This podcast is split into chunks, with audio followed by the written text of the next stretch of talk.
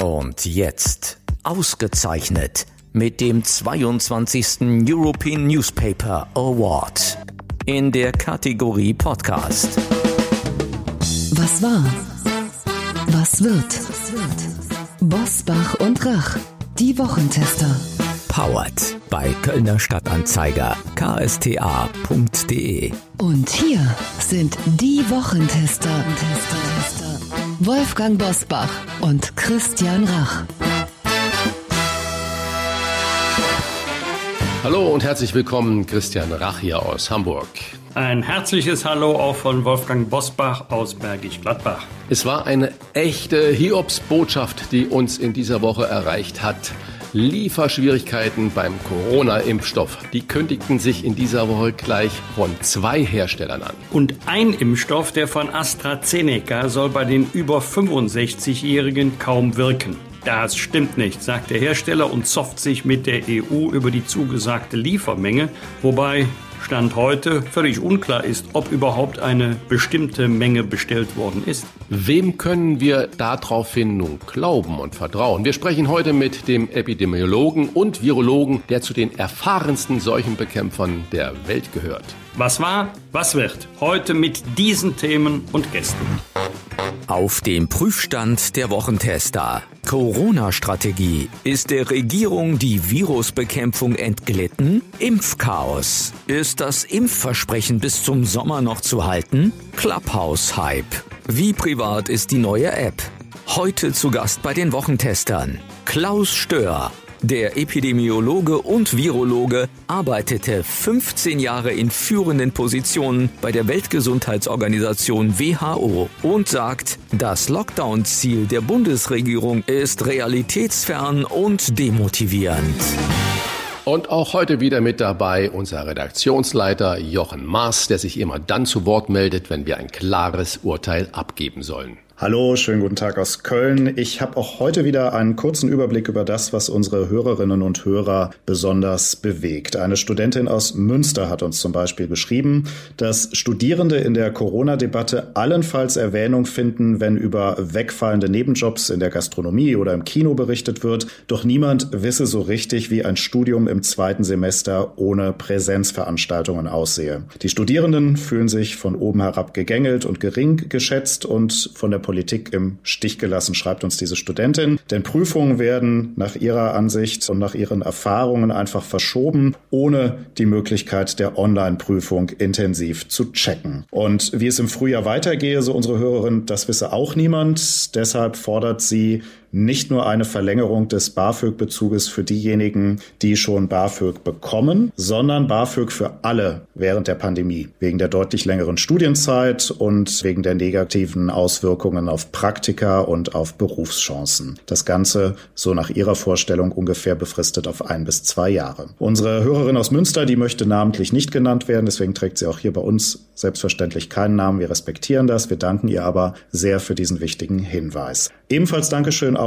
an Anja Schraps, die uns im tiefsten Sachsen hört, wie sie selber schreibt. Sie arbeitet in der freien Jugendhilfe und macht sich Sorgen, dass Kinder und Jugendliche aus einem schwierigen häuslichen Umfeld keine Lobby mehr haben, wenn wegen Corona gespart werden muss. Frau Schraps arbeitet ehrenamtlich im Vorstand eines Jugendhilfevereins und hat einen flammenden Appell, den wir gerne hier wiedergeben wollen an dieser Stelle. Bitte spart nicht an Fördermitteln, weil sonst die Kinder die Verlierer sind. Ich denke, wir konnten mit diesen beiden Stimmen eines deutlich machen. Covid-19 ist nicht gesundheitlich nach allem, was wir bislang wissen, sicherlich für die Alten gefährlicher, hat aber in massiver Art und Weise Auswirkungen auf unser aller Leben gleich, ob jung, ob älter.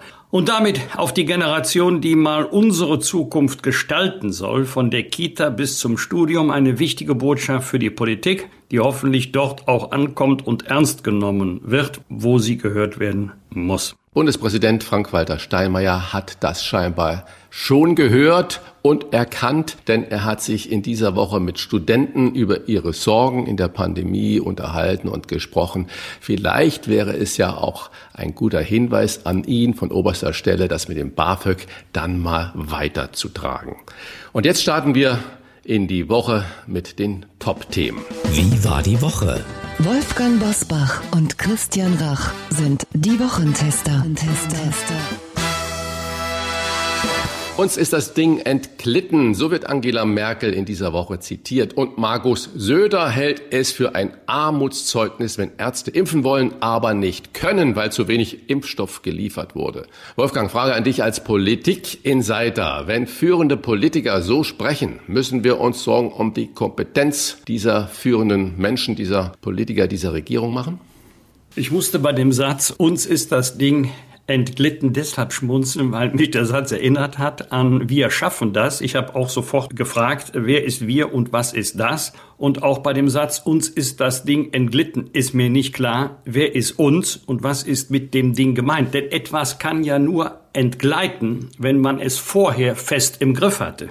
Ich weiß gar nicht, ob es mit politischen Entscheidungen möglich ist oder möglich war, Covid fest im Griff zu haben. Vielleicht hat Covid uns alle, einschließlich der Regierung, mehr im Griff gehabt und auch heute noch im Griff als umgekehrt. Ich zweifle nicht an der Kompetenz einzelner Persönlichkeiten. Wir können natürlich genau erklären, wer nach der Kompetenzverteilung des Grundgesetzes für was zuständig ist. Das allerdings mit der Folge, dass man niemanden für Fehler oder Versäumnisse wirklich verantwortlich machen kann, weil bei der Organisation, die wir jetzt haben, jeder sagen kann, nein, ich nicht, es war der Nachbar, es war der Bund, das Land, die Kommune, es Europäische Union, jeder zeigt auf den anderen und das ist für viele Menschen unverständlich und das verstehe ich wiederum, denn die Menschen erwarten doch, dass derjenige, der die Kompetenz hat, auch die Verantwortung übernimmt für das, was gut läuft. Wir sind immer alle verantwortlich und zuständig für das, was schlecht läuft, sind es meistens die anderen und dadurch verliert man Vertrauen in die Politik. Politik. Warum können wir das Reisen nicht verbieten, soll Angela Merkel auch gesagt haben im Gespräch mit Bundesinnenminister Horst Seehofer. Hast du für eine solche Frage oder einen solchen Vorstoß Verständnis, lieber Christian? Ich glaube, es gehört so ein bisschen zu dieser Panikmache-Strategie, weil wenn ich die Zahlen, die ja gerade äh, in der zurückliegenden Woche veröffentlicht wurden, mir anschaue, was den Flugverkehr angeht, Einbußen waren über 80 Prozent. Das heißt, der Flugverkehr ist zusammengebrochen. Und ich weiß nicht, ob man die 20 Prozent oder die 15 Prozent, die noch geflogen sind, auch noch verbieten äh, muss. Was ist dann mit der gesamten Grundversorgung? Was ist mit allen anderen? Äh, warum dürfen dann Frachtflieger fliegen? Dann müsste man natürlich auch die Baustellen. Ich fahre hier, wenn ich äh, in mein Büro nach Hamburg fahre, immer an Baustellen vorbei. Da stehen dann 10, 20 Arbeiter zusammen. Äh, man müsste dann konsequenterweise alles verbieten. Also noch mehr runterfahren als 80, 85 Prozent, die es jetzt sowieso schon weniger ist. Ich erachte das für äh, wenig sinnvoll, muss ich ganz ehrlich sagen. Und wir brauchen auch ein bisschen einen Hoffnungsschimmer, weil nur Schwarzmalerei, das äh, zermürbt richtig.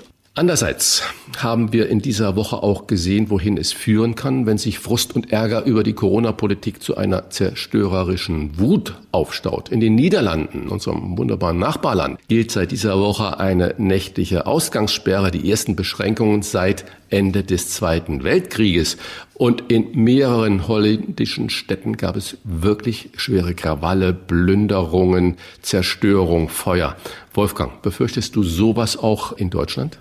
Ich kann es jedenfalls nicht ausschließen, Klammer auf leider, Klammer zu, möchte aber auch nicht solche Krawalle herbeireden, ohne dass ich konkrete Anhaltspunkte dafür habe, dass so etwas auch bei uns bevorstehen könnte. Äh, nach ganz aktuellen Zahlen ist ja eine wirklich stabile Mehrheit der Bevölkerung mit den Anti-Corona-Maßnahmen einverstanden, kann sich sogar strengere Regeln vorstellen. Eine kleine Gruppe, eine Minderheit hält die Regeln für übertrieben.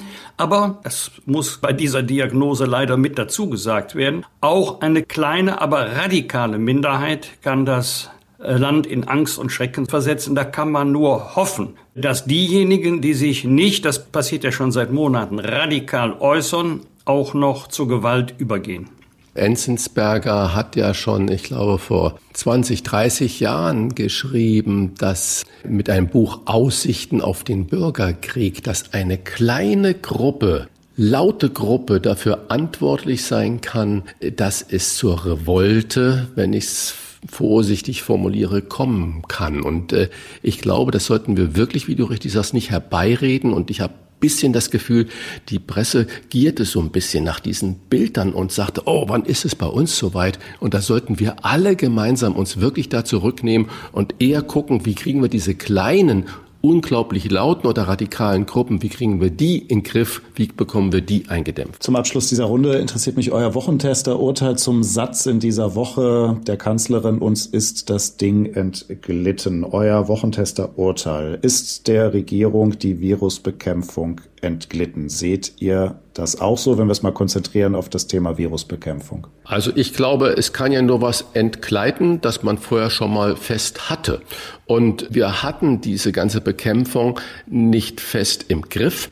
Es gab, wie ja überall richtig äh, gesagt wurde, das neue Zauberwort, keine Blaupause für die Bekämpfung, für das Virus festhalten, für das Virus äh, wirklich eindämmen. Es gibt sie nach wie vor nicht, sondern man agiert nur und reagiert nur. Und ähm, das wird, glaube ich, äh, auch so weitergehen, bis wir A die Impfung relativ weit in der Bevölkerung äh, drin haben und B, wir wirklich wirksame Medikamente finden, die dann Erkrankten echt helfen. Und deswegen würde ich nicht sagen von entgleiten, sondern es ist eher so ein bisschen, wenn die Politik sowas formuliert, so ein bisschen die Hoffnungslosigkeit schimmert damit. Und das sollte man als Politiker, als verantwortlicher Politiker eigentlich nicht tun. Füge hinzu, ich weiß gar nicht, ob es objektiv möglich war, das Virus in den Griff zu bekommen oder im Griff zu behalten, weil es sich hier um Naturereignisse handelt, bei denen man nicht glauben darf, wir beschließen die Maßnahmen A, B, C und kurze Zeit später ist die Pandemie so weit abgeklungen, dass wir ihr den Schrecken genommen haben. Aber was das Impfgeschehen angeht, da kann ich nur sagen, zu wenig, zu spät, zu langsam. Da verstehe ich auch heute nicht, dass man immer wieder erklärt, eigentlich haben wir alles richtig gemacht. Da stelle ich auch heute die Frage, was haben die Länder alles falsch gemacht, die schon wesentlich höhere Impfquoten haben als wir in der Bundesrepublik Deutschland. Klartext, Klartext. Wolfgang Bosbach und Christian Rach sind die Wochentester.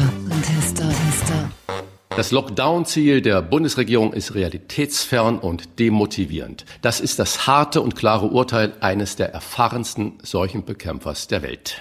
Klaus Stör war von 1991 bis 2006 in führenden Positionen bei der Weltgesundheitsorganisation WHO tätig. Als Leiter des globalen Influenza-Überwachungsprogramms und als Koordinator der SARS-Forschung. Klaus Stör hat zum Beispiel frühzeitig vor dem Influenza-A-Virus H5N1 gewarnt, dem Erreger der Vogelgrippe.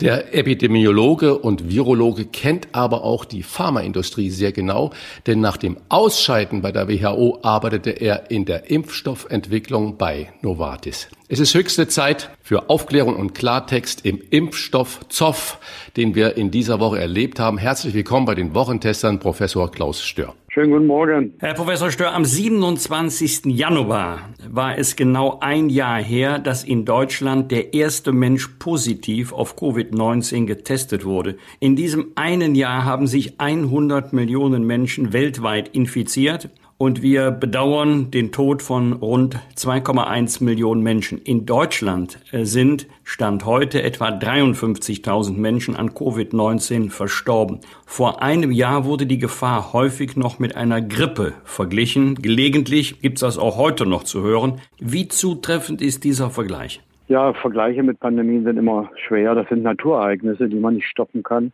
die nur alle 30, 40, 50 Jahre vorkommen.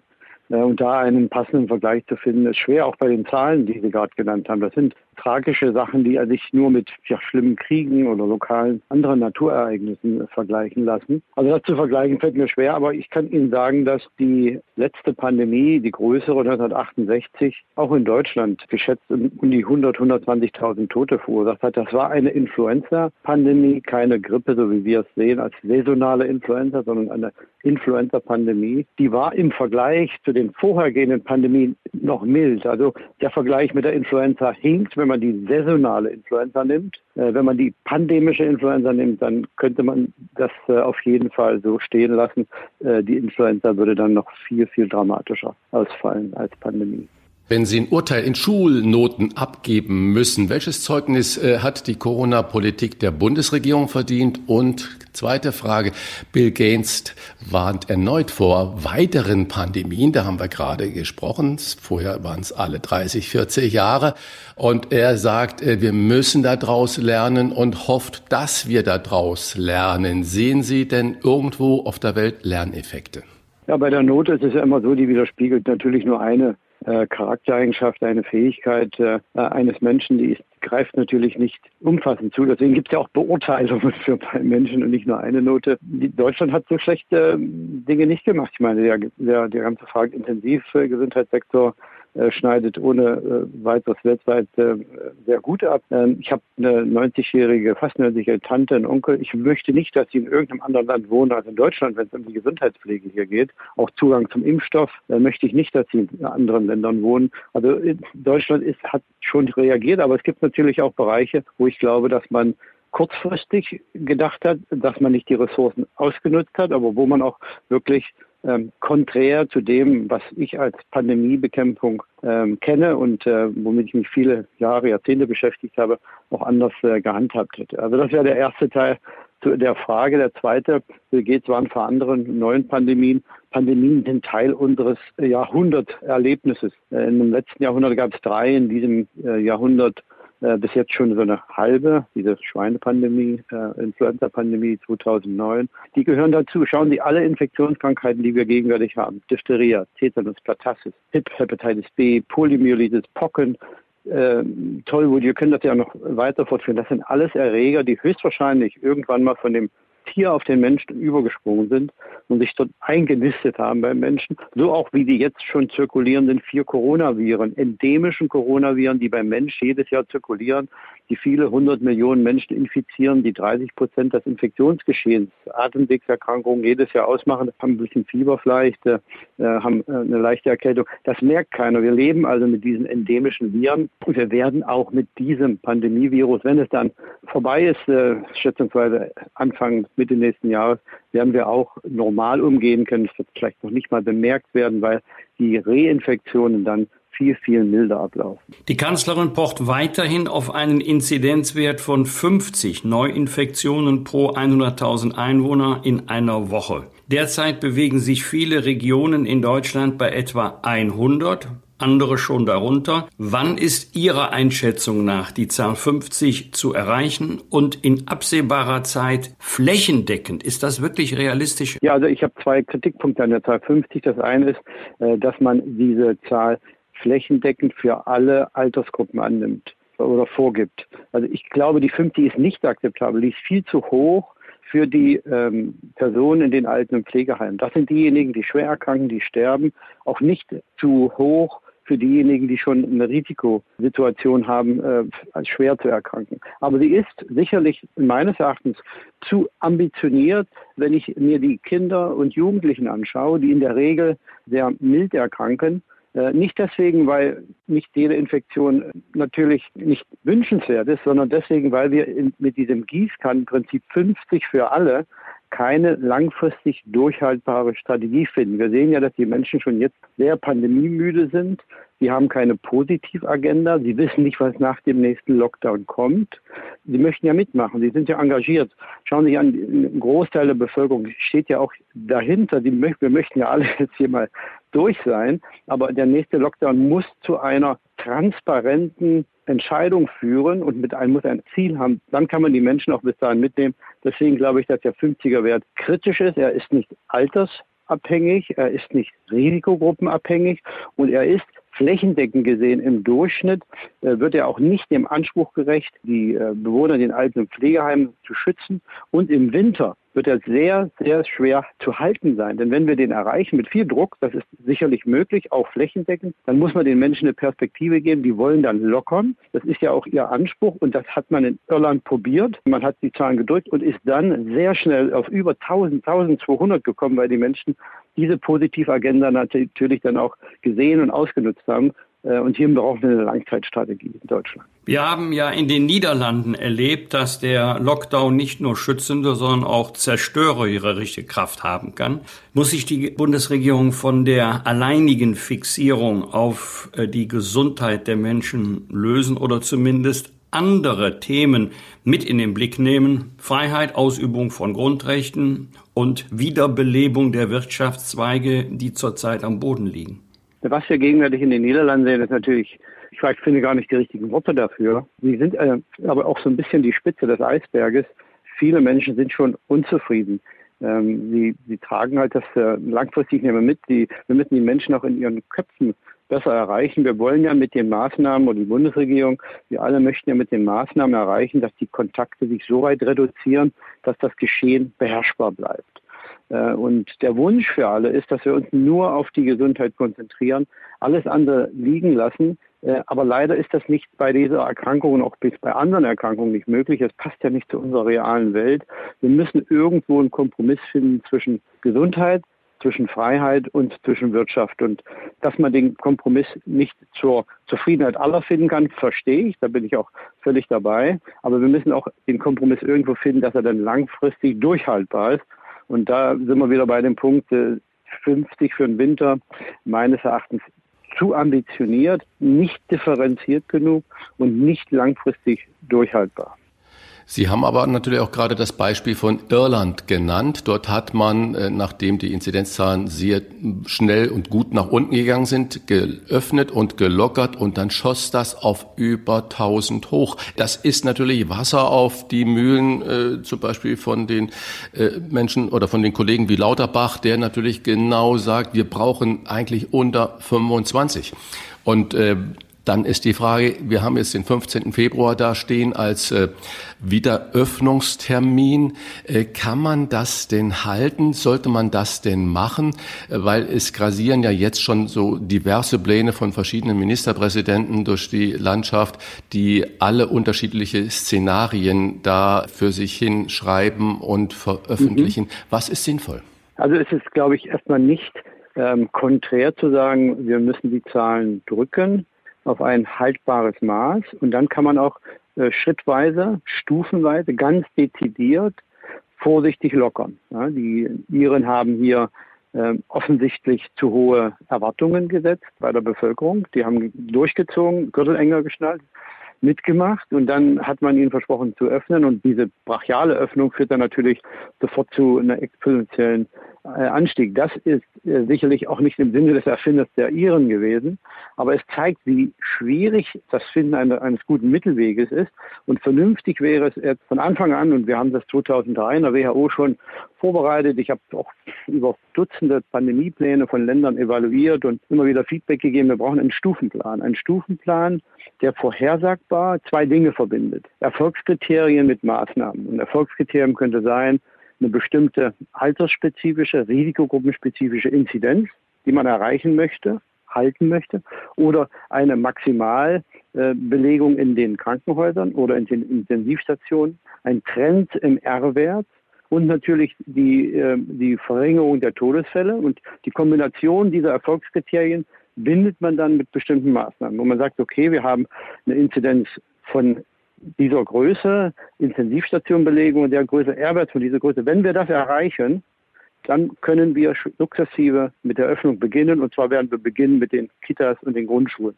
Wenn wir den, den Wert noch verbessern weiter, dann können wir weiteres öffnen. Und nach drei Wochen schaut man sich das wieder an und stellt fest, aha, wir haben zu viel geöffnet, transparent auch für alle. Und dann muss man eben die eine oder andere Maßnahme wieder anziehen. Es ist aber ein transparenter Stufenplan, der den Leuten auch dann, wie gesagt, dieses, diesen Ausblick gibt, und dann könnte man auch die Diskussion zwischen Land, äh, also Bundesebene und Länderebene vielleicht auch ein bisschen rationalisieren, die Politik dort rausnehmen, weil letztendlich auch die Variante keine Rolle spielt, das Wetter spielt keine Rolle, sondern einzig allein die gesundheitlich relevanten Kriterien, an denen macht man fest, ob man die erreicht hat oder nicht, ob man dann die Maßnahmen dann anziehen muss oder äh, lockern kann. Herr Stör, darf ich da noch mal kurz nachfragen?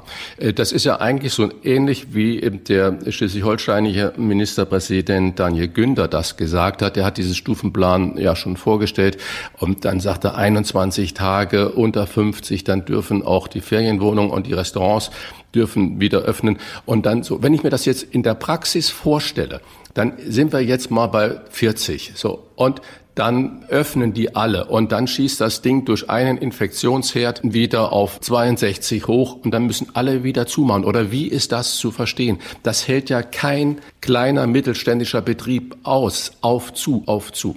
Naja, also das Verständnis äh, wurde von Anfang an fälschlicherweise äh, geweckt dass wir mit einer Maßnahme durch einen so dynamischen Prozess wie einer Pandemie kommen, wo der Infektionsdruck auch noch saisonal bedingt wird. Also das war schon ein falscher Einstiegsort. Äh, man muss sich dynamisch, elastisch mit den Maßnahmen an das Pandemiegeschehen anpassen. Und im Sommer kann man sicherlich viel mehr Dinge öffnen, äh, viel mehr zulassen, als es im Winter möglich ist. Das Virus ist äh, von der Stabilität in der Umwelt äh, temperaturabhängig, UV-strahlenabhängig, feuchtigkeitsabhängig und im Winter sind die idealen Bedingungen. Äh, das Virus bleibt länger aktiv und infiziert mehr Menschen. Die verhalten sich auch anders im Winter, sind halt mehr in Räumen. Deswegen kann man, muss man so einen Plan, Plan tatsächlich elastisch anpassen und zu glauben, dass man zu einer Maßnahme durch den ganzen Winter kommt, geht nicht. Natürlich, der Kollege äh, Herr Günther von, von Schleswig-Holstein, seine Mitarbeiter haben nun diesen Plan mit umgesetzt. Ich habe den ja schon, wie gesagt, seit Monaten vorgeschlagen, dass man so etwas äh, nun äh, etablieren muss, um aus diesem Stolpern von Lockdown zu Lockdown herauszukommen. Dass man da jetzt noch drehen muss, dass man diskutieren muss, ist, steht ja außer Frage. Aber gegenwärtig, äh, was ich gut finde, sagen wir es so rum, ist, dass man offensichtlich in Schleswig-Holstein ein interdisziplinäres Team gegründet hat äh, oder zur Rate gezogen hat, wo man ähm, ergebnisoffen verschiedene Alternativen entwickelt hat für die Erfolgskriterien für die Maßnahmen, die zu den entsprechenden Erfolgskriterien gehören. Und dann hat man einen, einen, guten Kompromiss gefunden. Der liegt jetzt auf dem Tisch. Der ist sicherlich nicht ideal. Aber den hat eine Gruppe von Kollegen, die eben Fachkompetenzen erarbeitet und nicht eine, eine kleine, stetige Gruppe von Einzelpersonen, die vielleicht nicht das gesamte Spektrum der Kompetenzen, die dafür notwendig ist, abdecken. Stichwort Gefahr der Mutationen. Unter Hinweise auf Großbritannien und Südafrika hat ja die Bundesregierung äh, vor diesen Mutationen ausdrücklich gewarnt. Ihre Einschätzung, wie gefährlich sind diese Mutanten wirklich? Und Nachfrage, Baden-Württemberg will künftig alle Covid-Fälle auf Mutationen sequenzieren lassen. Müsste das bundesweit geschehen? Oder genügt, wenn man einen Teil äh, sequenziert? Ja, also die erste Variante ist immer die schwierigste Variante.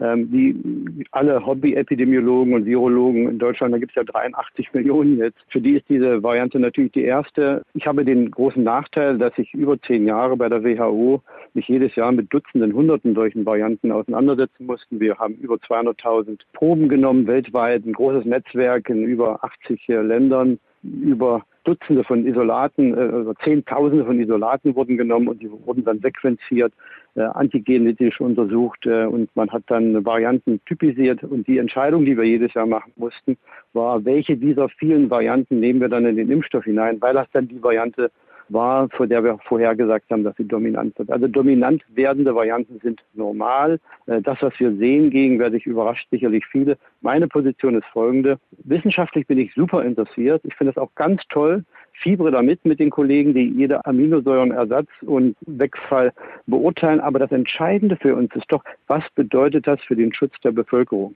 Was bedeutet das für uns bei der Bekämpfung? Und hier muss man sehen, dass in Irland, wo die Variante keine Rolle gespielt hat bei der Zunahme der Fälle, sondern das geänderte Sozialverhalten, dass die, die in Irland jetzt die Fälle dramatisch abnehmen, haben sich auf ein Drittel reduziert nach 14 Tagen bei Zunahme des Anteils der Variante. Und das zeigt uns doch, dass die Bekämpfung auch hier funktioniert. Dasselbe Bild in England. Fälle haben sich um äh, halbiert innerhalb von 14 Tagen, auch bei gleichzeitiger Zunahme der Variante wieder. Und dasselbe sehen wir in Dänemark, lineare Abnahme der Fälle über Wochen jetzt schon. Die äh, Variante nimmt ja auch anteilmäßig zu. Und dazu kommt noch die, diese Variante B117 ist nun schon in über 70 Ländern äh, gefunden worden. Die existiert auch bei uns. Die wird sich sicherlich, so wie es ausschaut, sukzessive durchsetzen. Aber das Durchsetzen heißt ja nicht, dass jetzt diese Variante besonders, ganz besonders schlimm ist oder dass man jetzt in Panikmodus verfallen muss. Man kann auch damit umgehen. Äh, dominanten Varianten werden wieder auftreten. Im halben Jahr oder in einem Jahr haben wir dasselbe Spiel nochmal und dann werden sich wieder viele sehr äh, stark engagieren und vielleicht auch echauffieren darüber. Wir müssen halt ein bisschen die Perspektive behalten. Natürlich muss jetzt äh, äh, untersucht werden. Ich glaube, es ist jetzt richtig, oder ich glaube nicht, meine Empfehlung würde sein, man muss jetzt äh, sicherlich sequenzieren, die Ausbrüche untersuchen, aber nicht, weil man ähm, nun was Spezielles gegen die Variante machen kann, sondern weil man die Ergebnisse, die auf bis jetzt moderatem Grund von den englischen Kollegen publiziert worden, verifizieren kann. Man muss also die Studien auflegen, wir schauen, ob tatsächlich eine höhere Infektiosität vorliegt, ob tatsächlich die äh, noch sehr auf schwachen Füßen stehende äh, These richtig ist, dass eine höhere Sterblichkeit vorliegt. Also das muss man alles auch mit ein bisschen Perspektive betrachten. Profilieren sich auch einige, glaube ich, sehr stark dann in dieser Variante. Äh, wir müssen jetzt sicherlich Auge drauf halten, aber bekämpfungsmäßig sehe ich gar keine äh, Unterschiede, die man jetzt ähm, ergreifen muss weil es ja auch in den anderen Ländern äh, offensichtlich recht gut funktioniert, die, diese äh, Variantenersatz gut unter Kontrolle zu bringen.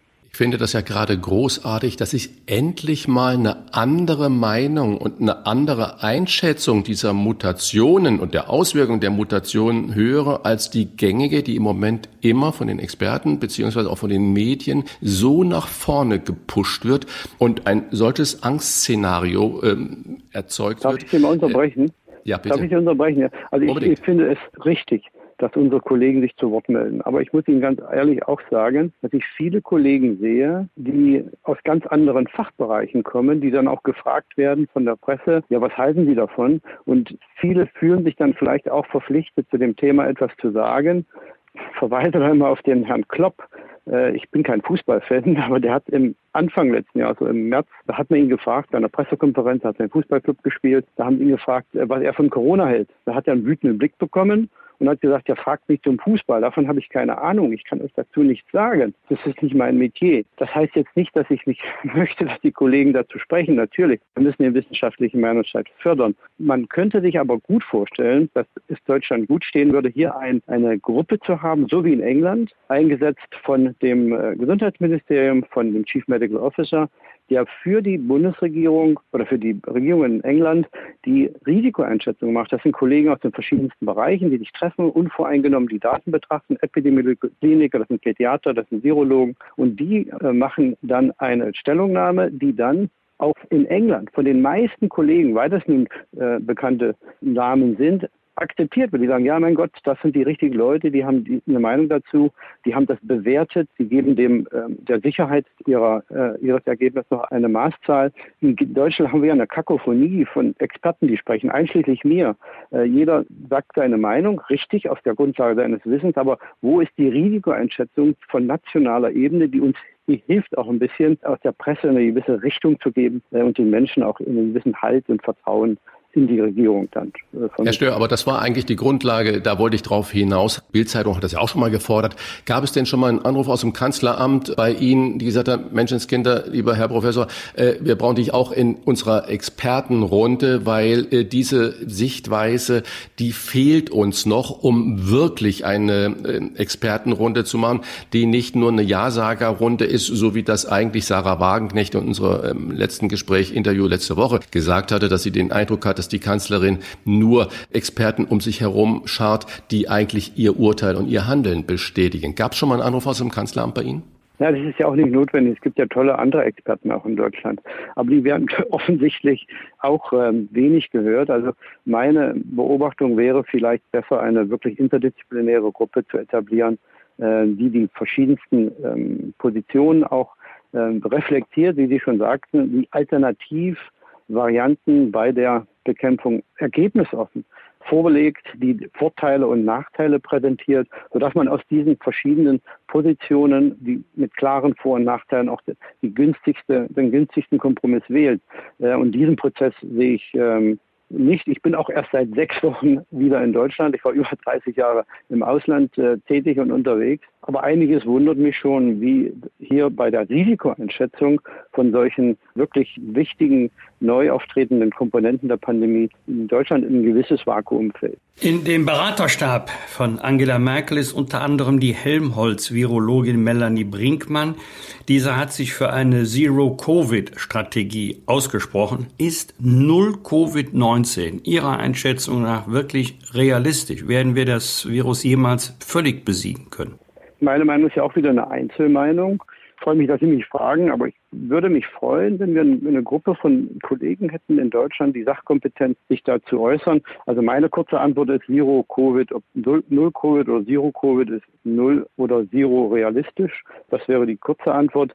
Die lange Antwort ist die, wir wissen ja, dass das Coronavirus, das jetzt pandemisch ist, nachdem die meisten Menschen immun geworden sind, hoffentlich durch die Impfung, aber wohl eher realistisch durch die Infektion, dass das Virus dann weiter zirkulieren wird. Und zu wissen, dass dieses Virus, wenn es endemisch ist, dann auch die nächsten Jahrzehnte, Jahrhunderte erhalten bleibt, äh, lässt mich zweifeln, dass eine Insel Deutschland ohne Corona langfristig auch aufrechtzuerhalten ist. Das, was die Australier und Neuseeländer machen, könnte man als vernünftig bezeichnen, kostet viel Geld und das große Engagement der, der Bewohner, aber die sind ja mit dabei. Wenn die das jetzt durchhalten, dann können die Bewohner impfen, damit, da sind die vielleicht in einem Jahr durch und dann können die die Grenzen aufmachen wieder und sagen, wir haben jetzt äh, wirklich ein Jahr stillgehalten. Danach kommt äh, das Virus, aber das trifft ja dann nur die Kinder, die eben geboren sind, die keine Immunität haben und es kommt auch zu Reinfektionen, aber die sind ja dann zum Glück nicht so schlimm. Das können wir in Mitteleuropa in, mit unserem gemäßigten Klima, mit dem hohen Infektionsdruck im Winter nicht aufrechterhalten. So eine gegen Null gehende Strategie, einfach die Warenströme, die Personenströme, äh, es ist einfach nicht realistisch. Wie schön wie das ist, ich unterstütze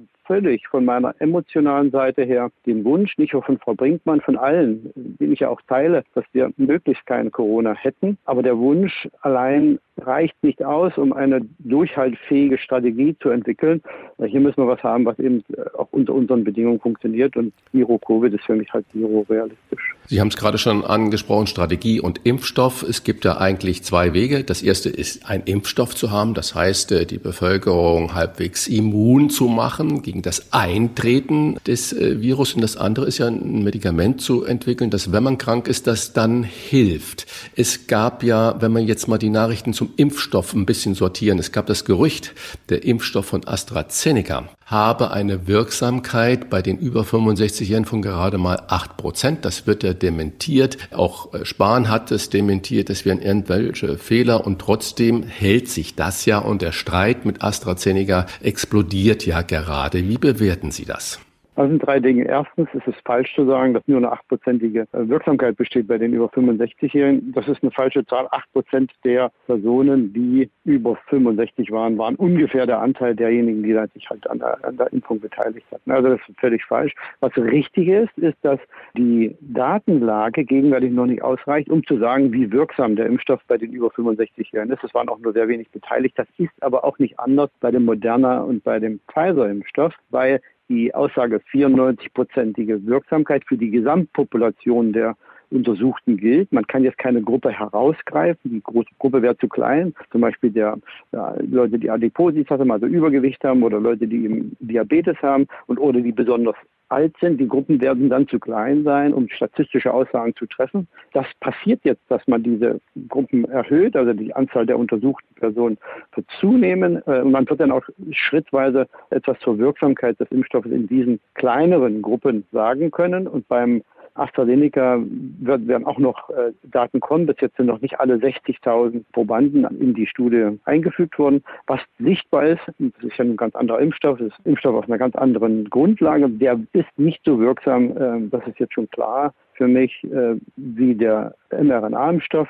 Damit kann man aber leben. Schauen Sie, vor einem halben Jahr hätten wir alle Hände ringend uns gefreut, äh, wenn so ein Impfstoff äh, zur Verfügung gestanden hätte mit einer 60, 70 prozentigen Wirksamkeit im Durchschnitt. Äh, jetzt haben wir zwei Impfstoffe, die noch besser wirken und einen, den wir dann vielleicht bei anderen Altersgruppen einsetzen. Also hier müssen wir auch ein bisschen die, die Proportionen wahren und alles ein bisschen in Perspektive sehen. Frank, dann macht es Israel eigentlich richtig, nicht, dass sie jetzt da vorbrechen und die neun Millionen Israelis da schnell impfen, sondern dass sie sofort die Daten Dann an BioNTech Pfizer übermitteln und dass man dann das erste Mal ja jetzt von ein paar Millionen schon äh, geimpften Menschen das auswerten kann. Und ich habe das die Tage jetzt gelesen, dass äh, sogar die neuesten Zahlen ergeben haben, dass die Wirksamkeit noch mehr als diese 95 Prozent darstellt. Ja.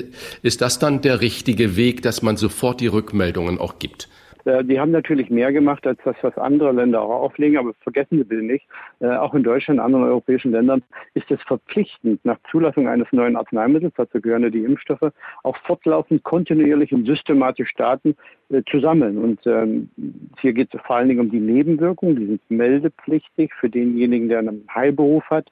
Und jeder, der möchte, kann auch eine Nebenwirkung sofort den, den Landesbehörden mitteilen. Die werden dann das, dem Paul-Ehrlich-Institut mitteilen. Also diese Daten werden schon gesammelt. Es ist natürlich super clever und smart, sowohl von der Firma als auch von dem Land zu sagen, wir sammeln noch zusätzliche Daten. Dann können wir nämlich genau diese Lücken füllen, die mit dem, ähm, nun klein will ich nicht sagen, aber doch mit dem, äh, mit dem Zulassungsklinischen Versuch äh, generiert wurden. Äh, und äh, das wird sicherlich auch sukzessive bei uns äh, passieren. Wichtig ist jetzt wirklich diese Diskussion zwischen der Europäischen Union und AstraZeneca zu einem Ziel führt, dass auch langfristig mehr Impfstoffe dann auch nach Deutschland gelangen. Wie gesagt, man muss noch alles in Perspektive sehen. Vergessen Sie bitte nicht, dass die EU plus fünf Länder, das ist die England, also Großbritannien, Japan, Kanada, Australien und die USA, praktisch schon die Hälfte des gesamten Impfstoff, gesamten Impfstoffproduktion der drei großen Firmen für 2021 aufgekauft haben. Also 50 Prozent haben diese Länder schon gekauft, die in der Population aber nur knapp 14 Prozent der Weltbevölkerung ausmachen. Äh, man hätte sicherlich noch mit mehr Ellbogen, mit mehr Geld noch mehr und noch schneller kaufen können. Die Kanadier haben für jede pro Kopf der Bevölkerung acht Dosen gekauft. In der Europäischen Union sind es vier. Natürlich wäre es toll, wenn die schneller kommen würden, aber Impfstoff wird eben sukzessive produziert und in Entwicklungsländern wurden bis vor, waren letzte Woche 25 Dosen, nicht 25 Millionen oder 1000, 25 Dosen verimpft worden. Also wir klagen auf einem sehr hohen Niveau. Mein äh, Onkel, meine Tante, knapp 90, sind auch noch nicht geimpft. Ich würde mich freuen, wenn das passieren würde. Aber jetzt müssen sie noch diese ein, zwei Wochen durchhalten. Äh, ich hoffe, dass dann bald mehr Impfstoff für alle zur Verfügung steht. Und vor allen Dingen, dass sich dann alle auch impfen lassen. Vor allen Dingen ähm, in den Alten- und Pflegeheimen, das Pflegepersonal was so einen hohen Anteil daran auch hat, dass in das eine oder andere Pflegeheim auch ähm, die Infektion eingeschleppt wird. Also die Impfung wird schon einen Unterschied machen, aber nicht vor Mitte, Ende des Sommers, weil bis dahin noch einfach die Populationsempfänglichkeit zu groß ist. Es ist ja interessant zu beobachten, dass die Europäische Union und AstraZeneca sich darüber streiten, ob überhaupt eine bestimmte Menge Impfstoff bestellt worden ist oder nicht. Mhm. Und der AstraZeneca-Chef verteidigt sich und sagt, ja, ja, die Briten haben aber drei Monate früher bestellt als die EU mhm. und wir haben gar keine vertragliche Verpflichtung zur Lieferung bestimmter Mengen. Andere mhm. mutmaßen, AstraZeneca ist ein britisch-schwedischer Konzern, deshalb die in Anführungszeichen Bevorzugung von Großbritannien. Halten Sie das für einen berechtigten Vorwurf? Also es ist so, ich habe ja selbst an solchen Verträgen gesessen äh, von der Seite der Industrie und man versucht hier langfristig äh, zu arbeiten. Es ist kontraproduktiv und für alle Seiten nicht akzeptabel, wenn man hier kurzfristig denkt. Dann äh, wird man das äh, Vertrauen, das die Reputation, die man als zuverlässige Firma aufgebaut hat, in Tagen ruinieren. Also hier muss man sehr vorhersagbar agieren und dazu gehört, dass man, das haben auch AstraZeneca gemacht, haben andere Firmen gemacht, die haben gesagt, wer zuerst kommt, wird zuerst beliefert. Wer die Verträge zuerst macht, wird zuerst beliefert. Das war ganz klar gesagt worden und das steht ja auch explizit eigentlich dort drin. Es steht aber auch explizit drin, aus welchen, äh, aus welchen Produktionsstätten der Impfstoff dann geliefert wird. Und das ist der Anspruch, den dann die Europäische Union sagt, ja, wir wollen ja, würden ja von euch beliefert werden aus allen vier Betrieben, die den Impfstoff herstellen. Zwei können jetzt nicht, aber die anderen können nicht. Deswegen wollen wir einen fairen Anteil haben. AstraZeneca guckt auf den Vertrag, sagt, wir haben unterschrieben, dass wir den Impfstoff euch liefern, aber andere haben eher bestellt, deswegen kriegen die eher. Also ich glaube, die rechtliche Seite ist wohl dann stärker von AstraZeneca. Schade ist das auf jeden Fall. Ähm, aber man muss sich auch bei solchen Vertragsverhandlungen genau den Kleingedruckte angucken. Und deswegen sollte man der EU jetzt nicht überrascht sein. Das wundert mich halt auch. Im Moment äh, boomen Heimsportgeräte im Verkauf. Das heißt, wenn ich weiß, alle bleiben zu Hause, da gehen viele solcher Produkte in die Höhe. Es gibt Produktionsengpässe. Das ist eigentlich überall in der Industrie so, auf jedem produktionellen Teil in der herstellenden mhm. Industrie. Das müsste doch eigentlich Jens Spahn oder auch unserer Kanzlerin bekannt sein, dass es immer, auch gerade bei einem so hochkomplexen Herstellungsprozess wie Impfstoff, zu Produktionsengpässen äh, kommt. Warum stellt man sich dann dahin? Der eine sagt, im Sommer gibt's für jeden ein Angebot. Die Kanzlerin sagt, okay, äh, bis zum 21. September. Warum macht man das? Ist das nur äh, politisches Kalkül oder Psychologie oder ist das nicht Kenntnis der Verträge? Also es ist schwierig. Ich stehe da eigentlich hinter dem, was ähm, die Bundesregierung auch sagt. Man muss natürlich die Zahlen sehr konservativ dann interpretieren. Man muss die Menschen jetzt auch mitnehmen, ihnen sagen, wir werden einen Impfstoff für euch alle haben. Wir haben das so bestellt. Aber es gehört natürlich auch dazu, die Realität der Realität ins Auge zu schauen und sagen, ähm, bei biologischen Prozessen ist alles komplex. Ähm, wir müssen davon ausgehen, dass die eine oder andere Schwierigkeit auf dem Weg dahin auch ähm, besteht. Diese, diese Risikokommunikation, das entsprechende Anklingen lassen auch von Unwägbarkeiten ist ja nicht nur hier unheimlich schwierig und wichtig, ist ja auch bei anderen Bereichen. Schauen Sie, gegenwärtig werden ja alle Personen, äh, die über 80 sind, geimpft. Durch einfach biologische Prozesse wird es ja auch so sein, dass von den über 80-Jährigen, wie auch in der Vergangenheit, jeden Tag um die 2500 bis 3000 sterben. Und davon werden dann sehr viele auch geimpft sein, vielleicht eine Stunde vor dem Tod oder eine Woche oder ein Jahr äh, oder, oder mehrere Monate. Äh, aber man wird das immer mit dem Zusammenhang mit, dem, mit der Impfung sehen. Also auch hier muss man vorab kommunizieren, dass diese Geschichten eintreten werden, dass solche Sachen untersucht werden, dass es ein Arzneimittelüberwachungsprogramm gibt. Also Krisenkommunikation ist nicht leicht. Äh, hier gibt es unvorhersagbare Dinge, aber ist sicherlich nicht für jemanden, der in der Industrie gearbeitet hat, wie mich, gerade in solchen biologisch hochkomplexen Verfahren nicht unvorhersagbar, dass es dann Lieferengpässe gibt. Und deswegen werden die Firmen ja auch, die das wissen, immer was Kleingedrucktes drin haben, um diese Sache natürlich vorzubeugen. Das ist ganz klar. Viele Hörerinnen und Hörer werden sich ja gerade in diesem Moment, Anfang des Jahres, fragen, was bedeutet Corona eigentlich für meinen Sommerurlaub? Können wir verreisen? Wenn ja, wohin? Die Kanzlerin hat in dieser Woche mit Horst Seehofer über ein Reiseverbot diskutiert. Wäre ein solches Verbot, also Reisen ins Ausland zum jetzigen Zeitpunkt äh, sinnvoll oder gar notwendig? Ja, auch im Sommer wird es äh, äh, notwendig sein, Kontaktbeschränkungen zu halten. Also ich sehe bei, für die AHA-Regeln bis zum Jahresende gar keine Alternative. Eine Minimalbegrenzung muss sein, aber auch im Sommer werden noch 60, vielleicht 50 Prozent der Bevölkerung voll empfänglich sein. Und das sind immer noch 30, 40 Millionen. Die können einen tollen Ausbruch verursachen. Also das ist, wäre dann schon dramatisch. Also man muss hier wirklich sehr, sehr dezidiert vorgehen, schrittweise.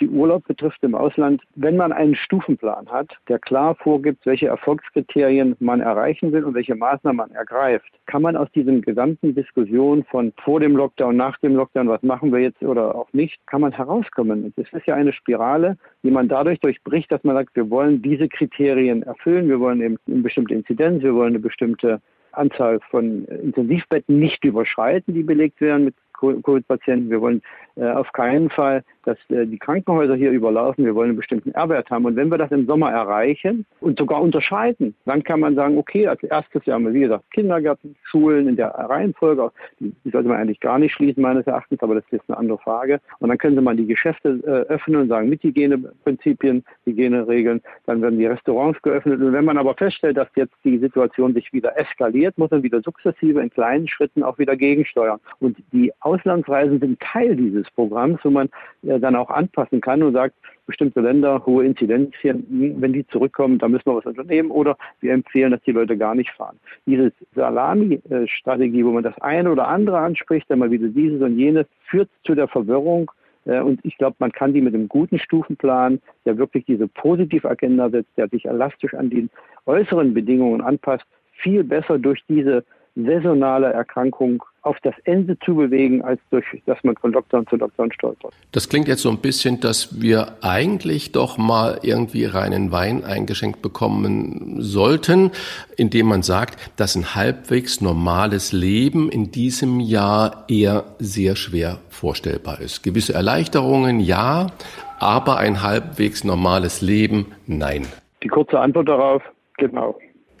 genau so ist es.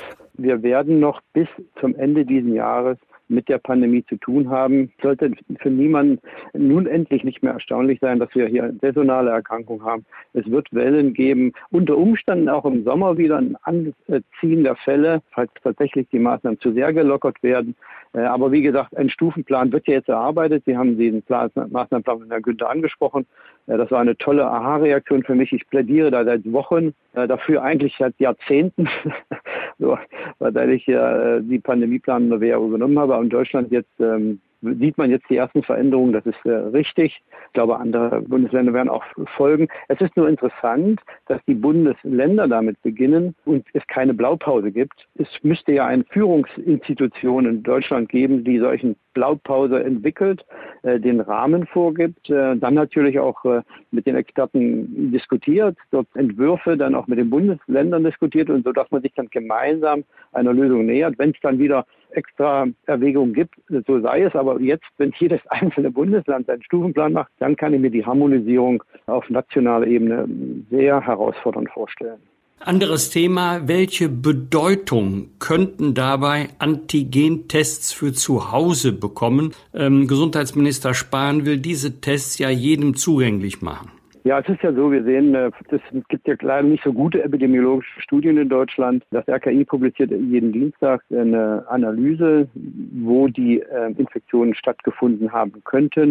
Es gibt auch von einigen Bundesländern kleine Studien. Und was man sieht, ist, dass die Familien, die, der Freundeskreis äh, und als nächstes abgeschlagen etwas der Arbeitsplatz die Hauptinfektionsorte sind. Und die großen Unterschiede zwischen Schleswig-Holstein Rheinland-Pfalz auf der einen Seite und dann Sachsen und Thüringen auf der anderen Seite ergeben sich ja nicht durch klimatische Unterschiede, sondern durch Verhaltensunterschiede. Und wenn man mehr testen könnte, könnte man vielleicht auch hier zusätzlich zu der Eigenverantwortung, die die Menschen zeigen müssen, die Maßnahmen ändern ja nichts, die Eigenverantwortung, die die Menschen zeigen müssen, könnte man auch zusätzlich noch solche Hotspots besser erkennen. Die Leute können dann die Eigenverantwortung tatsächlich umsetzen. Gegenwärtig wird ja auch viel von den Gesundheitsämtern hier übernommen, wovon ich glaube, dass man den Menschen das hätte auch in die Hand geben können. Also wenn ich krank geworden wäre und ich in meinem Umkreis sicherlich auch jeder andere, der hätte dann sofort seine Familienmitglieder angerufen, seine Kontakte auf der Arbeit, die Leute, die er vielleicht vorher beim Kegeln und woanders getroffen hat, sagt, hier, ich bin jetzt krank, tut mir leid, ich will das aber Bescheid sagen, dass du das weißt,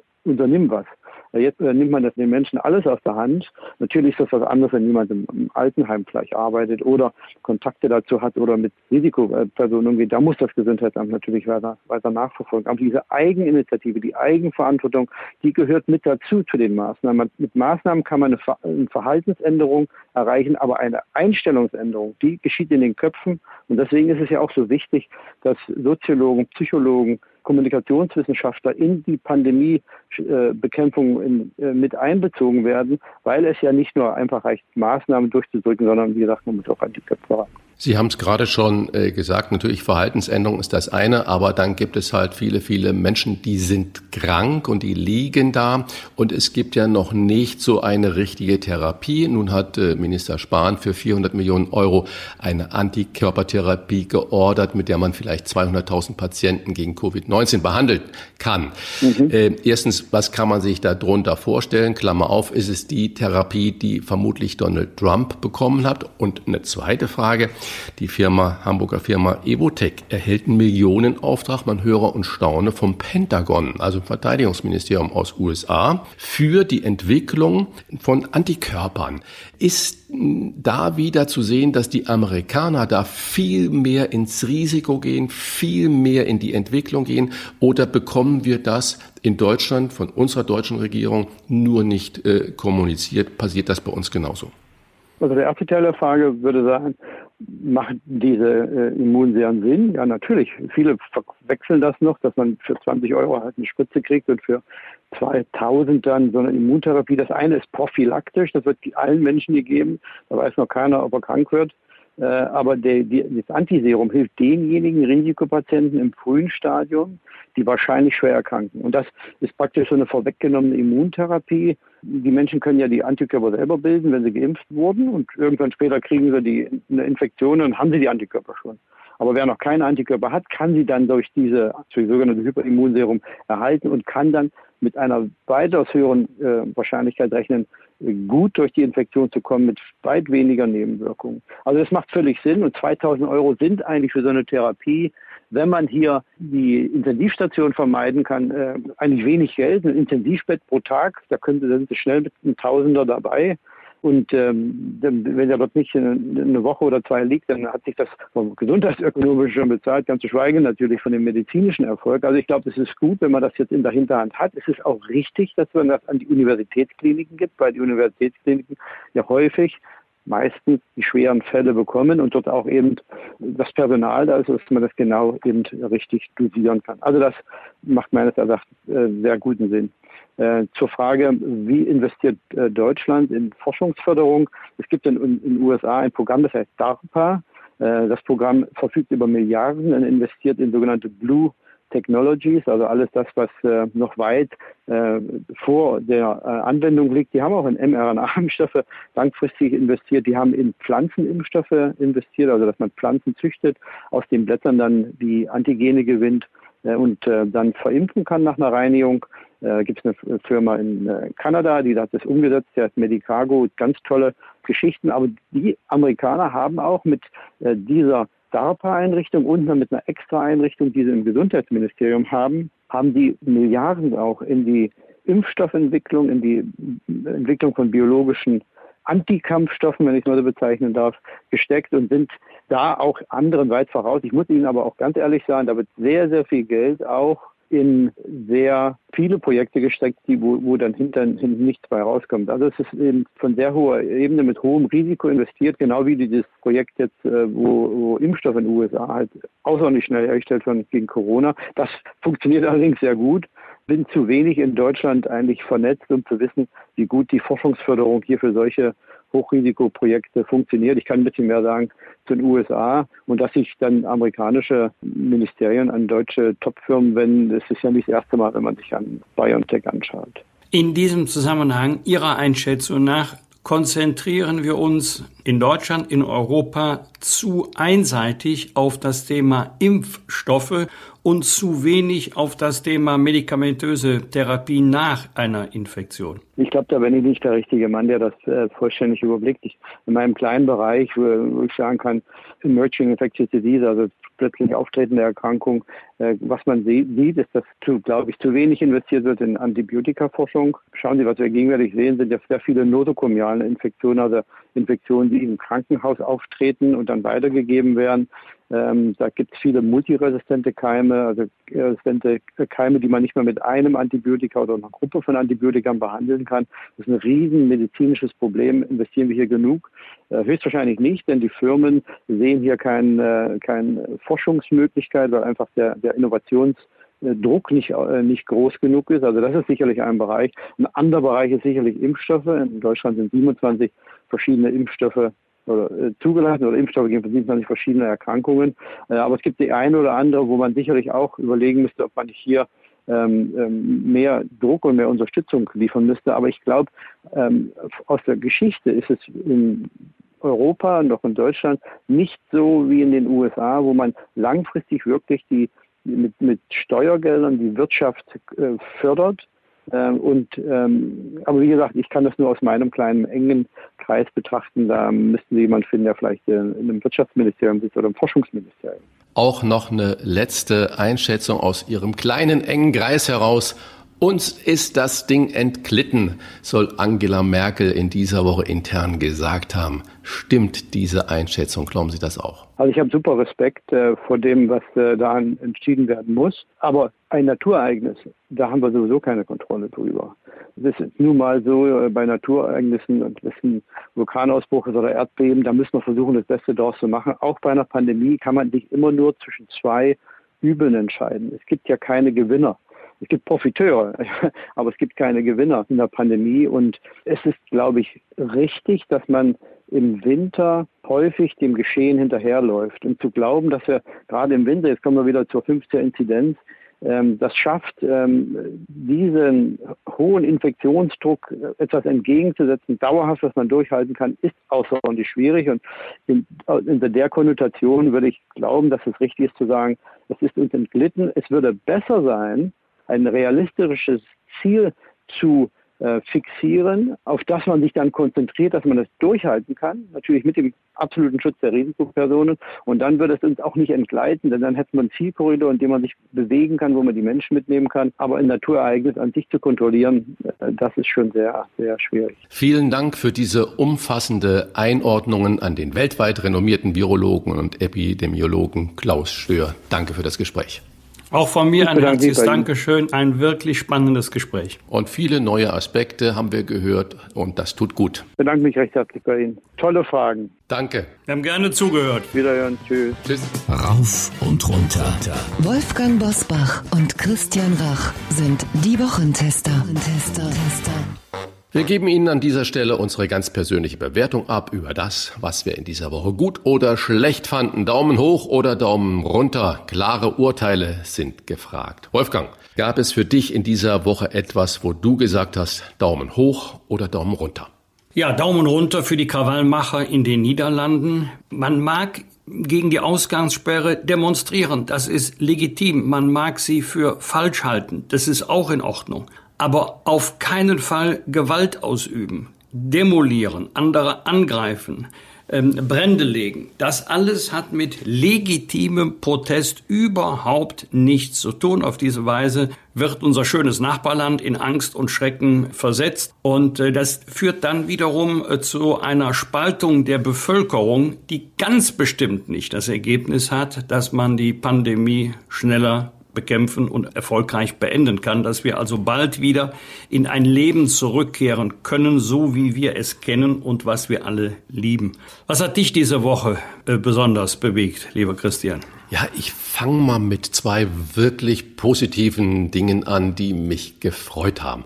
Das eine, ich habe in der großen Tageszeitung einen Artikel von einem Friseurmeister gelesen, der Tipps gegeben hat, wie man sich zu Hause selbst die Haare schneiden kann. Das heißt also, welche Schere man nehmen kann und so weiter. Richtig mit Anleitungen und äh, wo ich sage, da muss keiner heimlich äh, doch den Friseur aus der Nachbarschaft einladen und im Keller die Haare schneiden. Das hat mich wirklich, ich musste schmunzeln, musste lachen und habe mich wirklich darüber gefreut. Und ich sag's mal hier ganz unter uns, ich habe es auch ausprobiert. Ich habe mir versucht, an den Seiten ein bisschen da die Haare zu schneiden. Das finde ich. Tut es mir leid, dass wir das ohne Video machen. Sehen, ja, ja, genau. Aber ich finde solche kleinen so Hinweise, so, so praktische Hinweise in dieser wirklich traurigen grauen Zeit tut gut. Und das, was mich auch gefreut hat, was so man gar nicht so richtig beachtet, wir haben ja mitbekommen, die Funke Mediengruppe wurde gehackt, die war wochenlang lahmgelegt. Krankenhaus in Düsseldorf, die Uniklinik wurde gehackt, Krankenhaus Krankenhaus in, ich glaube, Nürnberg, Fürth wurde gehackt und weltweit überall von Erpressern. Und da ist es äh, dem Bundeskriminalamt in äh, großer Zusammenarbeit mit den Niederländern, über die wir heute schon gesprochen haben, und noch acht anderen Nationen gelungen, Imotet auszuschalten. das ist eines der schlimmsten Schadsoftware äh, weltweit gewesen, die Millionen Schaden angerichtet haben. Und das finde ich ist mal eine positive Nachricht, dass vom Staat aus, den wir ja immer so als inkompetent darstellen oder erleben in vielen Situationen, dass da wirklich in zweijähriger Arbeit, hieß es in der Meldung, es geschafft wurde, dort selbst Software einzuschleusen, die dann das alles wieder freigeschaltet bzw. Äh, zerstört hat. Ich kenne die technischen Details nicht genau. Und was mich aufgeregt hat, Daumen runter, ganz klar, das Impfstoffchaos es ist unsäglich. Äh, AstraZeneca ist noch nicht mal zugelassen und da gibt es so einen Ärger. Äh, BioNTech, Pfizer, da hören wir im Moment gar nichts draus, die ja auch weniger liefern. Moderna äh, hat sowieso nur geringe Quoten bei uns, aber das verunsichert die Bevölkerung und ich habe das Gefühl, dass deswegen auch die Zustimmung zu Impfen oder zu den Restriktionen zum Lockdown schwindet, weil dieses Chaos irgendwie Zutrauen wirklich schmälert und wirklich klein macht und deswegen dafür ganz deutlich Daumen runter. Wolfgang, bürgerkriegsähnliche Zustände der Nährboten wird über kleine Gruppen, kleine extreme radikale Gruppen äh, gemacht. Wir haben gerade diese Woche das Urteil in dem Strafprozess Lübcke gehört und bekommen. Äh, wie siehst du das? Wie ordnest du das in dieser Beziehung ein? Ich habe Walter Lübcke auch persönlich gekannt und sehr geschätzt. Und ähm, die Ermordung von Walter Lübcke war ja der erste Fall nach der Gründung der Bundesrepublik Deutschland, wo ein Politiker aus äh, offenkundig rechtsradikalen Motiven von einem rechtsradikal gesinnten Täter ermordet wurde. Und äh, wir hatten zwar schon bittere Erfahrungen gemacht mit äh, der RAF in den 70er und 80er Jahre. Und da kann man einmal sehen, wie schnell aus einer radikalen Gesinnung und einer radikalen Rhetorik dann Gewalt erwachsen kann. Diejenigen, die hetzen, müssen ja dann nicht selber zur Waffe greifen, aber andere können sich dann aufgefordert fühlen. Die einen reden ja nur, ich handle jetzt. In diesem Falle eben mit einem tragischen Ausgang für Walter Lübcke. Ich, das Urteil ist noch nicht rechtskräftig. Das ist die Höchststrafe, die verhängt worden ist. Und es waren über 40 Verhandlungstage. Das heißt, das Gericht hat sich mit der Aufarbeitung unter strafrechtlichen Gesichtspunkten sehr, sehr viel Mühe gemacht. Für die Hinterbliebenen ist das natürlich nur ein ganz schwacher Trost. Jetzt die Woche im Schnelldurchgang mit weiteren Top-Themen und klaren Standpunkten. Ohne Video ist das Stichwort. Die Clubhouse-App ist der neueste heiße Trend auf iPhones und iPads. Clubhouse kann man sich ungefähr so vorstellen wie fortlaufende Audiokonferenzen zu allen möglichen Themen, zu denen man sich zuschalten kann, in die man sich auch einschalten kann, wenn man dazu von einem anderen Clubhouse-Nutzer eingeladen wird. Datenschutzrechtlich ist die App bedenklich, doch Promis und Politiker stört das nicht so besonders. Die sind sehr, sehr gerne und auch zahlreich dabei, wie unter anderem auch Thüringens Ministerpräsident Bodo Ramelow. Der hat auch Clubhouse ausprobiert und hat in einem Clubhouse-Chat zugegeben, während des jüngsten Corona-Gipfels auf seinem Handy das Spiel Candy Crush gespielt zu haben, wenn es mal so ein bisschen Leerlauf gab. Und er hat die Kanzlerin bei Clubhouse despektierlich Merkelchen genannt. Gehört hat das der Chefredakteur der Welt am Sonntag, der im Chat auch zugeschaltet war. Und der hat's am nächsten Tag prompt in seiner Zeitung verbreitet. Zum Ärger Bodo Ramelos, der sich auf den geschützten Raum von Clubhouse berufen hat euer Urteil? Das ist äh, die Frage, die sich auch viele Journalisten gestellt haben, äh, zu dem, was da bei Clubhouse besprochen wird. Wie privat ist das, was man dort bespricht? Und eine kleine Nachfrage an unseren Wochentester Wolfgang Bosbach, der nämlich am vergangenen Wochenende auch Clubhouse ausprobiert hat. Wie war es da, der erste Auftritt? Das war jedenfalls eine interessante Erfahrung. Aber auf die Idee zu kommen, zu sagen, also Clubhouse, das ist privat, bin ich nach dieser Erfahrung wirklich nicht gekommen. Ähm, es waren in der Spitze gut 900 Teilnehmer dabei. Da kann man doch nicht ernsthaft sagen, äh, dass das ist wie eine private Gesprächsrunde und das bleibt auch unter uns. Natürlich wird das rausgetragen. Ich weiß nicht, ob Bodo Ramelow tatsächlich Candy Crush gespielt hat oder ob er ähm, sich gedacht hat, dann bist du jung, modern und hip. Da freut sich die Community, wenn du Candy Crush kennst. Ich weiß es nicht. Ich weiß nur, man darf sich nicht wundern, wenn das, was gesagt wird, auch aus diesen Runden herausgetragen wird.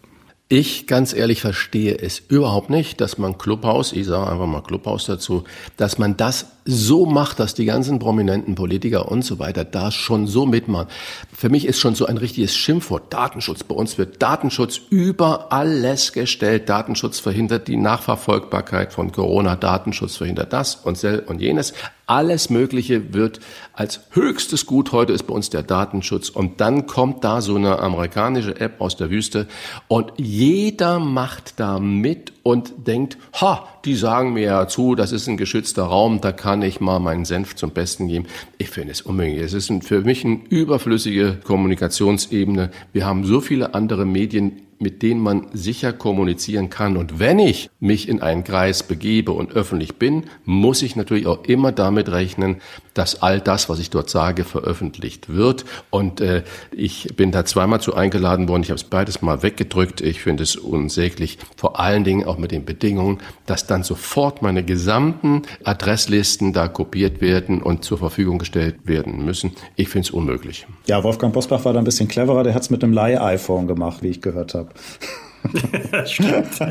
da ist die Adressliste sehr wahrscheinlich ich überschaubar. Hab, ich habe immer noch kein eigenes iPhone. Ja. Dann kommen wir zum zweiten Thema. Überraschende Ansage von Kanzleramtschef Helge Braun. Er will die Schuldenbremse wegen der Corona-Krise für einige Jahre lösen und dafür sogar das Grundgesetz ändern. Kalt erwischt hat diese Forderung aus dem Kanzleramt, also zumindest in der Berichterstattung kalt erwischt, den neuen CDU-Vorsitzenden Armin Laschet, der die Schuldenbremse beibehalten will.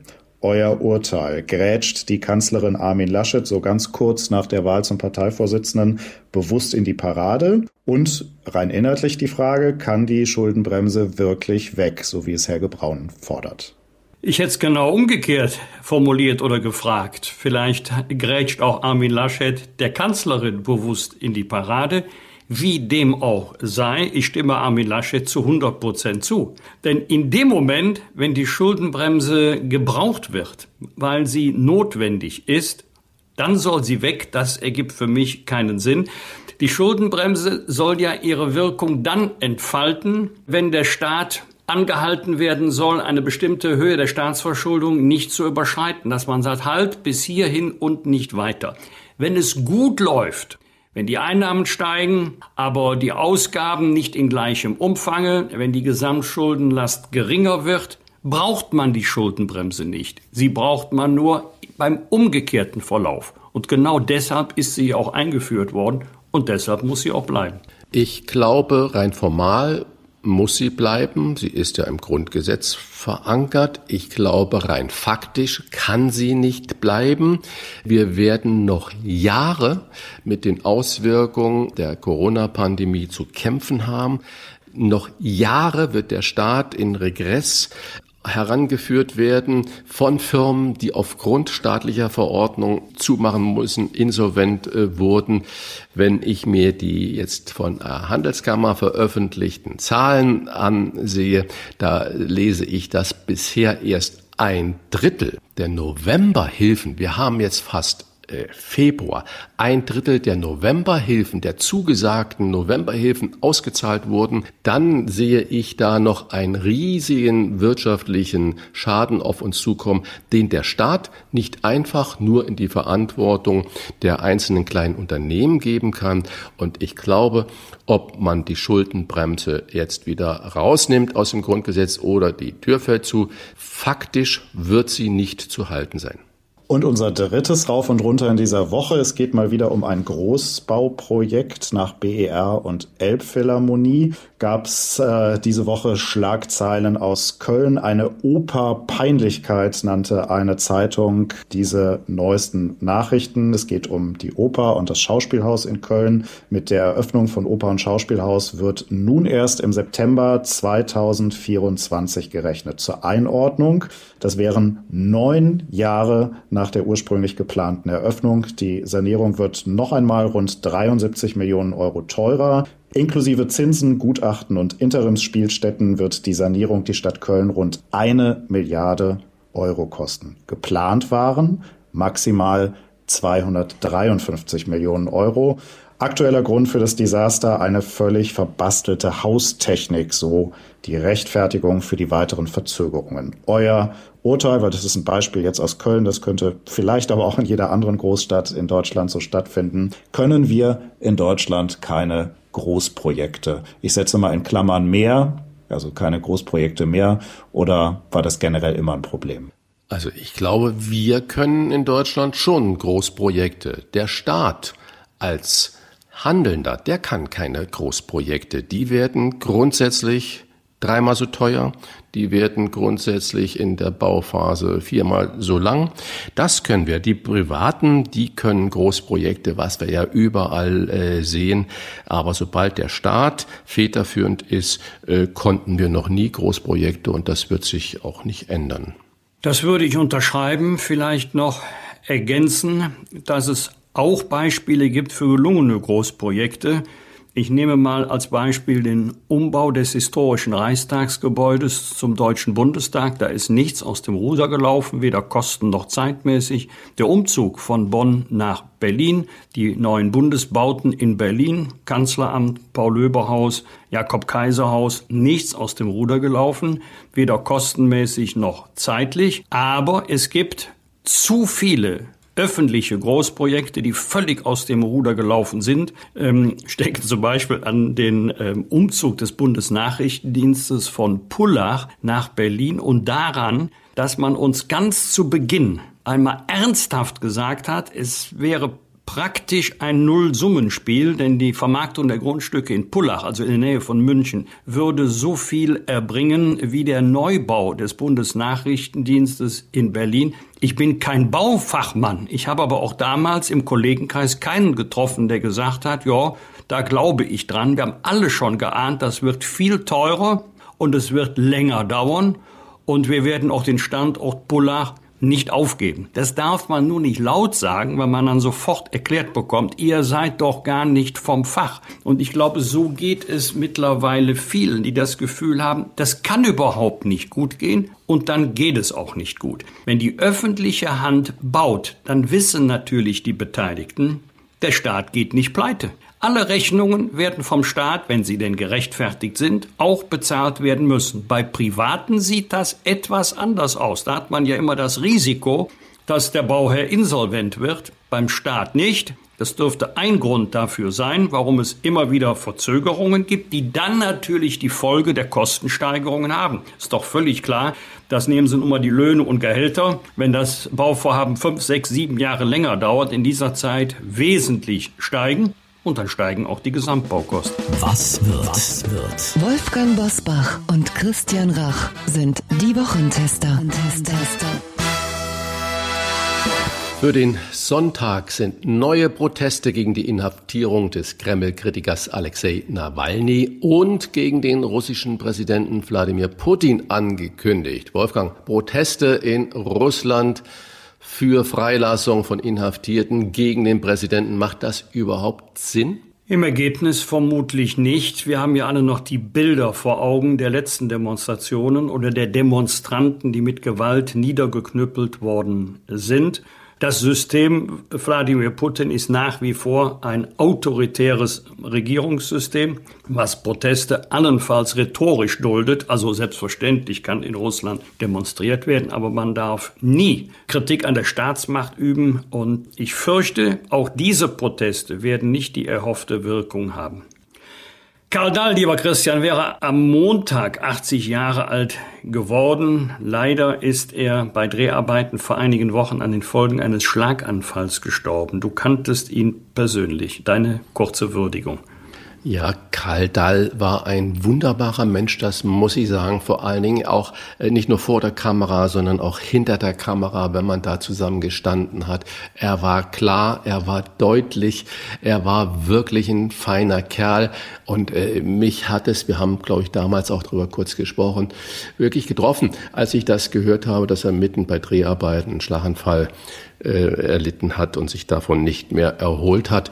Äh, wirklich, äh, er fehlt im deutschen Fernsehen äh, und was er mit seinen 80 Jahren da immer noch gemacht hat, finde ich unglaublich und er hat eine Form von bösem und brachialem Humor da ins Fernsehen gebracht, die nur er so schaffen konnte und die nur er so auch in der Sprache und in der Mimik darüber bringen konnte. Also ich äh, hebe mein Glas auf Karl Dahl und stoße einmal mit ihm, weil er hat gerne mal angestoßen, auf sein 80. Geburtstag an und sage Danke für die vielen schönen Momente. Und äh, ein ganz anderes Thema. Am Montag löst die IBAN endgültig Kontonummer und Bankleitzahl ab. Fünf Jahre nach der Einführung. Kennst du mittlerweile deine IBAN, Wolfgang? ich, ich bin immer noch froh, wenn ich Überweisungsträger bekomme, wo die IBAN unten schon fertig ausgedruckt ist. Und ich traue immer noch meiner ersten Kontonummer nach. Die habe ich im August 1968 ähm, bekommen, als ich, damals hieß das noch, Lehrling wurde bei der Konsumgenossenschaft Köln EG. Da brauchte ich ja für die Überweisung der Lehrlingsvergütung ein eigenes Konto. Das war die wunderschöne Nummer 2505. Das war noch überschaubar, diese vier Ziffern.